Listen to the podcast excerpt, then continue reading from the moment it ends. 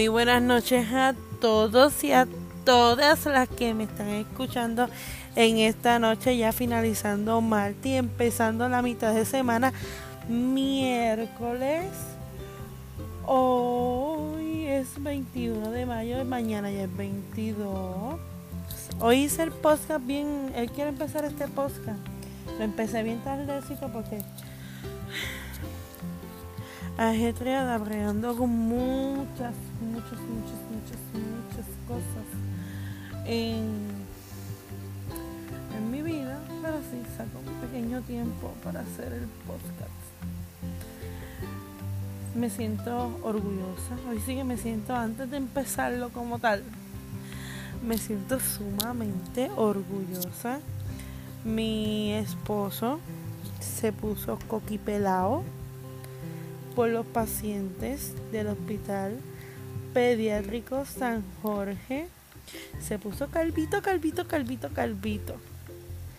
Y pues por un familiar que su primo murió de cáncer. En paz, en paz descanse. Este para mí eso fue algo que yo pensaba que no lo iba a hacer. Me empezamos como quien dice, como que una broma, no, esto, lo otro, pero sí, lo hice en serio. Se fue coquipelado, parece un coquito. Eh, eh, cuando, cuando parece, dices que yo me lo vacilo mucho y no quiero decirlo aquí porque él va a escuchar ahorita el podcast y después me va, me va a coger, me, me va a vacilar a mí y pues después me pasa factura. Bueno, a lo que vinimos. Vamos a lo que vinimos. Vamos a lo que vinimos. Tengo mi niño que no quiere dormir. Y son, van a ser ya las 12 de la noche. Y están dando Pues, a bregar con lo que hay. Así es la vida. Así. Bueno, para los que estén interesados, siempre hago dos o tres anuncios, según como lo vaya viendo. Este voy anunciando que los que estén interesados, que estén buscando empleo, mañana miércoles 22 de mayo en National University College de Mayagüez, desde las 9 de la mañana hasta las 12 del mediodía se va a estar dando una feria de empleo para los que le interesen. Eh, están ahí. El mañana también en Mayagüez. No me acuerdo en qué sitio es. que es Mayagüez. Déjame verificar mi Facebook. Eh, sé que es en Mayagüez. No me acuerdo bien qué sitio. Que lo auspicia la Cruz Roja. Sobre los que quieran aprender cómo hacer huertos caseros ese es super nice, él se lo recomienda a todo el mundo. Mucha gente, pues, pues, algunos tienen conocimiento, otros no lo tienen, otros dicen, ay, pero ¿para qué? Mira, este tema del huerto casero es súper y mega interesante.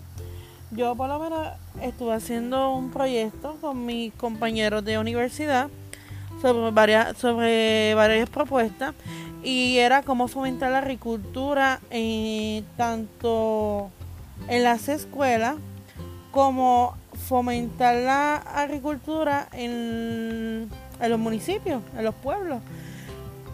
Es bien interesante, si el trabajo del agricultor es bastante duro, pero sí se puede. uno ve las cosechas y dice, wow, el trabajo se dio. Y lo digo porque por lo que sucedió con el huracán María, que aquí pues sabemos que pasamos una crisis bastante bastante grave en cuestiones pues de administración de alimentos, de agua potable, artículos de primera necesidad. Yo siempre aconsejo, mucha gente me dice, ah, pero ¿para qué lo hace? Mira, si usted es como yo o como otras personas que tengan niños, personas mayores, yo siempre recomiendo que cuando vayan al supermercado, compren cositas un poquito de más.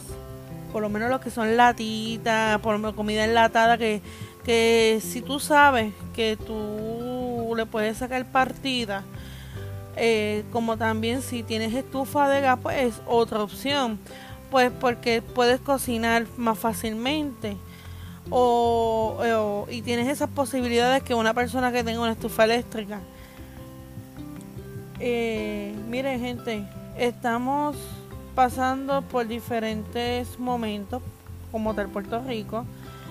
Ya ha empezado la primera tormenta antes de las antes de este fue empezó fuera de temporada de huracanes.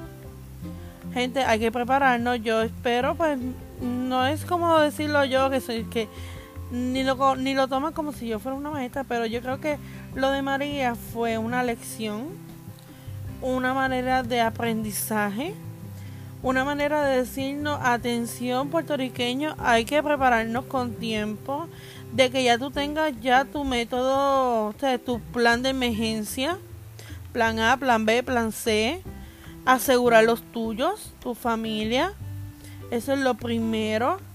Eh, primer artículo de primeros auxilios, por lo menos, o mucha gente dirá, ay, pero ¿por qué el artículo de primeros auxilios? Para que yo voy a comprar un kit de primeros auxilios si yo no lo necesito. Mi gente, un botiquín de primeros auxilios es bien necesario. Porque si tienes hijos, personas mayores y eso, se enferman. Fiebre, catarro, vómito. Ay, el nene se cayó. Mira, una, las curitas, anti, triple antibiótico esas cositas así que hasta el mismo Walmart ponen una unas canastas bastante enormes que a veces están bien económicas y ahí, tú encuentras de todo hasta triple antibióticos los consigues un peso, dos pesos, tres pesos. Y créeme que yo los he comprado por tenerlos por emergencia. Siempre miren la fecha para los que tengan niños la fiebre.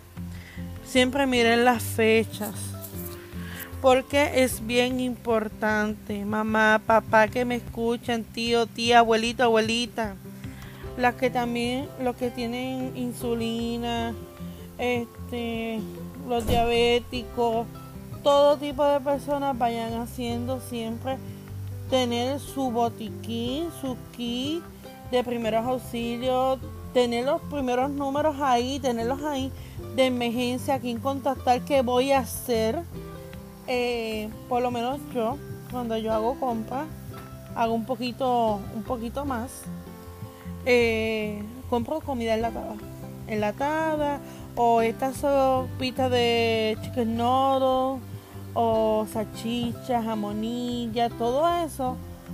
Y lo tengo en un contenedor de plástico. Y yo, mira, se me llenó uno, pues lleno el otro. Y tengo varias cajitas estas de agua, así, obviamente siempre verificando cada cierto tiempo la fecha. Este, ¿por qué? Porque tengo niños.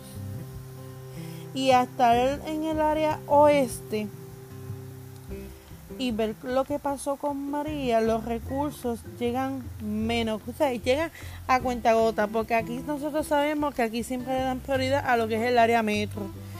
Este, y hay que prepararnos, gente. Mi más consejo es prepararnos empezar a hacer un plan de contingencia, dónde vamos a correr, dónde vamos a ir. Si usted no tiene la necesidad de ir para ningún lado y usted se siente seguro en su casa, quédese seguro en su casa, no salga.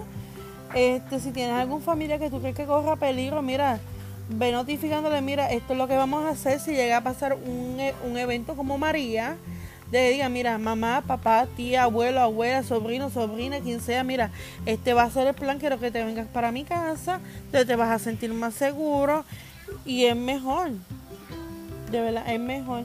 Eh, lo digo, mucha gente me dice, ah, pero ¿por qué tú haces eso? Y yo, bueno, si van a esperar, voy a ser bien franca. Aquí el puertorriqueño está brutal y no te queda tanto en Puerto Rico como allá afuera porque lo vi viene un huracán, arrasan con el supermercado, arrasan con la ferretería, la gasolinería están full. Y ok, también que se preparen, pero ¿por qué no se preparan de primera instancia? Porque una vez que eh, tú ves a estas mujeres en el, en el tiempo y digan, empezó la temporada de huracanes, mi gente, eso es para empezar ya, ya, a prepararse. No dejen nada para lo último. Y vuelvo y lo digo, personas que tengan niños, bebés, personas mayor, personas que sean con diálisis, em, personas ciegas con impedimentos. Gente, hay que tener un plan de contingencia. Hay que evitar más desgracia. María fue un, como dice, una lección y de esa lección tenemos que aprender para precaver más vida. Y la agricultura viene el tema junto con esto, porque cuando no hay alimento, donde nosotros nos tenemos que alimentar de lo que nos proviene el suelo. Y a veces, bueno, mira, vamos a sembrar aquí y allá y ver esos frutos, mira, eso es exquisito. Sí, pasa el huracán, se los llevó, fine, pero hay veces que uno puede rescatar lo que no se haya perdido y tener que decir, mira, hay que darle gracias a Dios de que no se lo llevo por completo. Así que este es mi, mi, más, mi, mi más consejo. Eh, yo he vivido varios huracanes y hemos tenido que sobrevivir. Gente, por favor, cuando pase después de un huracán, no vaya a ser tan tan menos inteligente, para no decir la palabra, eh, y salgas por estar representado a cruzar un río que esté alto. Pues sabe que el río se lo va a llevar. Así que, pues, ese es mi consejo. Quiérense, ámense, su vida es primero. Los que tengan niños como yo, pues, mi vida, mi pellejo son ellos y tengo que velar por ellos. Pero sí, hay que planificar, hay que tener ya los números de teléfonos a mano. como yo digo, siempre tengo una maletita con documentos importantes porque uno nunca sabe qué pueda suceder ante cualquier evento atmosférico. Puede ser huracán, puede ser terremoto, puede ser un tsunami, puede ser un tornado, lo que sea. Pero ante todo siempre es bueno tener, estar preparado. ¿Ok? Así que los voy dejando, que tengan linda noche, que descansen. Recuerden, me pueden seguir y me pueden escuchar y por Spotify, Podcast, Radio Public, Breaker, Stitcher, Facebook, Instagram, Snapchat, Overcast, Twitter, Google Podcast, Podcast Cast, como Irmiarse. Y recuerda darle like, compartir y cualificarme y ponerme todas las estrellitas que tú quieras. También me puedes dejar tus comentarios y créeme que los voy a leer toditos. Así que que tengan buenas noches, que descansen, que Dios los cuide. Los quiero. Bye.